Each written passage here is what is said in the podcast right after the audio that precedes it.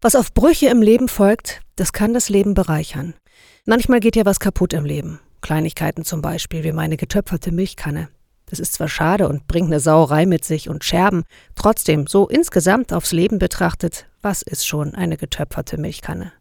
Und manchmal zerbricht auch Größeres. Eine Freundschaft, die Gesundheit, eine Ehe, manchmal zerbricht sogar ein Leben. Brüche im Leben gibt's in allen Arten und Formen. Und manchmal entsteht aus Brüchen was, das das Leben bereichert. Nimm zum Beispiel Samuel Koch. Seit seinem Unfall bei Wetten das querschnittsgelähmt. Wenn Samuel Koch erzählt von Glauben und Zweifeln, Sterben und Leben, dann hören viele zu.